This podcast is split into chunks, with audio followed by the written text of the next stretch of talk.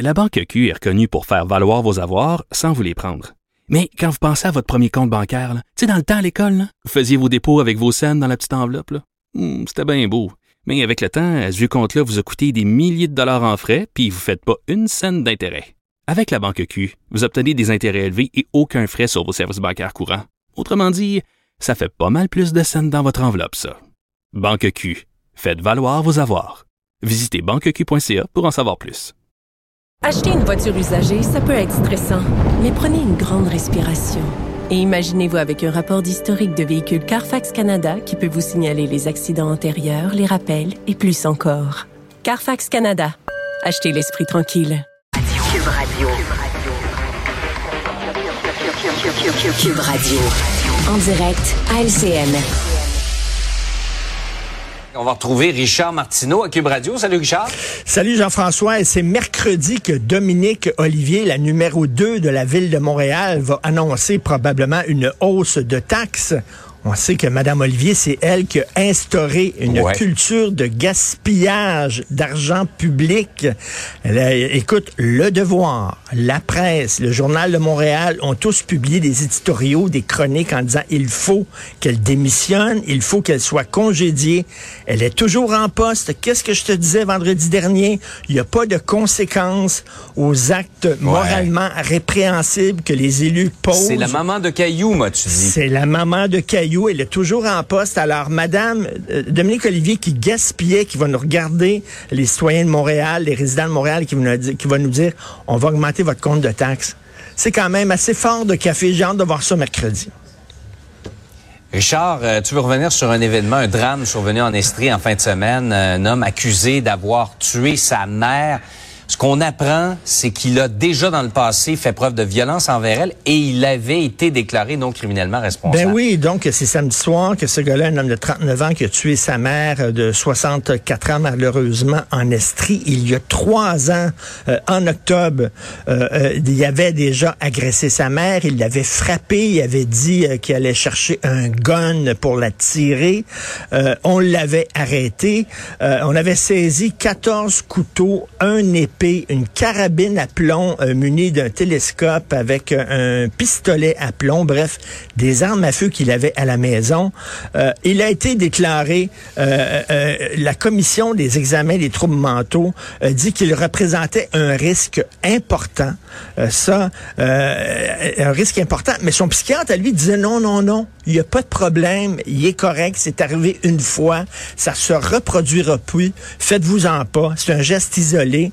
Euh, finalement, en janvier 2021, la commission des examens de troubles mentaux a dit OK, bon, c'est correct. Là, maintenant, il va pouvoir, euh, tu sais, on, on juge qu'il est correct.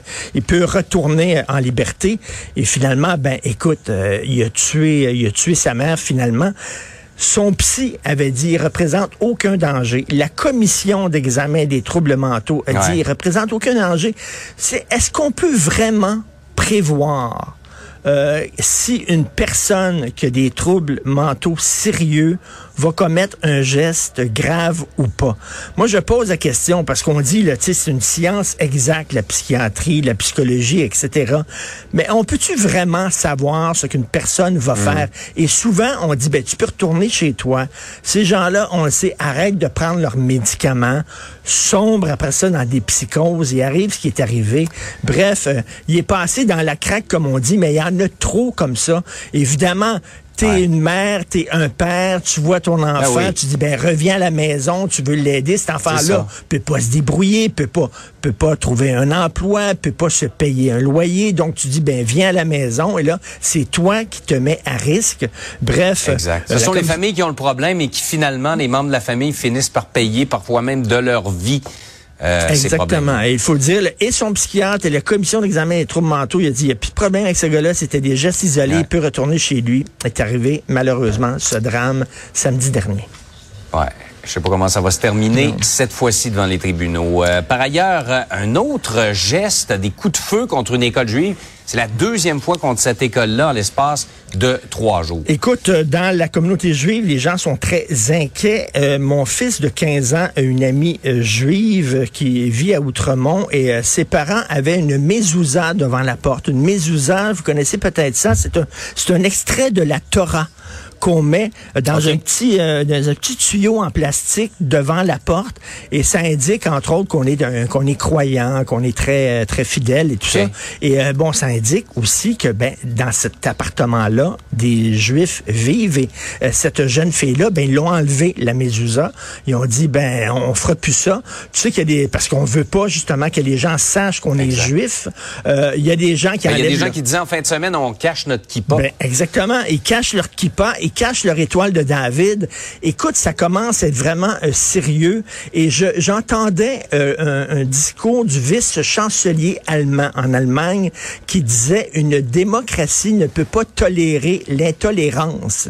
Et à un moment donné, hmm. il y a des manifestations pro-Palestine, c'est très correct, mais en Allemagne, si tu brandis le drapeau du Hamas, tu n'as pas le droit, c'est interdit de faire une manifestation pro-Hamas parce que le Hamas est considéré comme, à juste titre, une organisation terroriste. Et je veux rien te dire, j'ai interviewé cette semaine, la semaine dernière, euh, une personne de la communauté juive qui a vu les fameuses images qui ont été captées par des caméras corporelles que les guerriers du Hamas, les guerriers entre guillemets du Hamas portaient lorsqu'ils ont fait le massacre le 7 octobre. Ça a duré 43 minutes. Il a vu plus d'une centaine de meurtres. Il dit ces images-là vont, vont le hanter toute sa vie.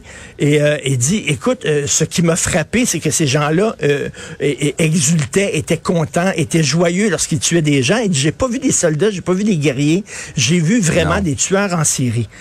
Il y a une pétition qui circule actuellement, euh, une pétition qui critique Israël, aucun problème, qui critique la politique des colonies en Cisjordanie, aucun problème, on a le droit effectivement de critiquer ça, qui dit que la façon dont les Palestiniens sont traités par Israël, c'est inacceptable, tout à fait acceptable, mais je vais te lire des extraits de cette pétition-là.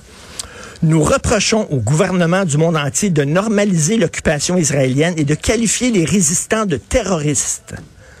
Donc, pour eux autres, le Hamas, ce ne sont pas des terroristes, ce sont des résistants. Je sais pas comment on peut appeler ça autrement quand on massacre des gens innocents euh, et qu'on a du plaisir à le faire de toute évidence. Je continue euh, un texte de cette euh, pétition. Ce que les Palestiniens ont démontré depuis les premières heures du samedi 7 octobre, c'est qu'ils n'accepteront jamais l'occupation, qu'ils résisteront, quel que soit le prix.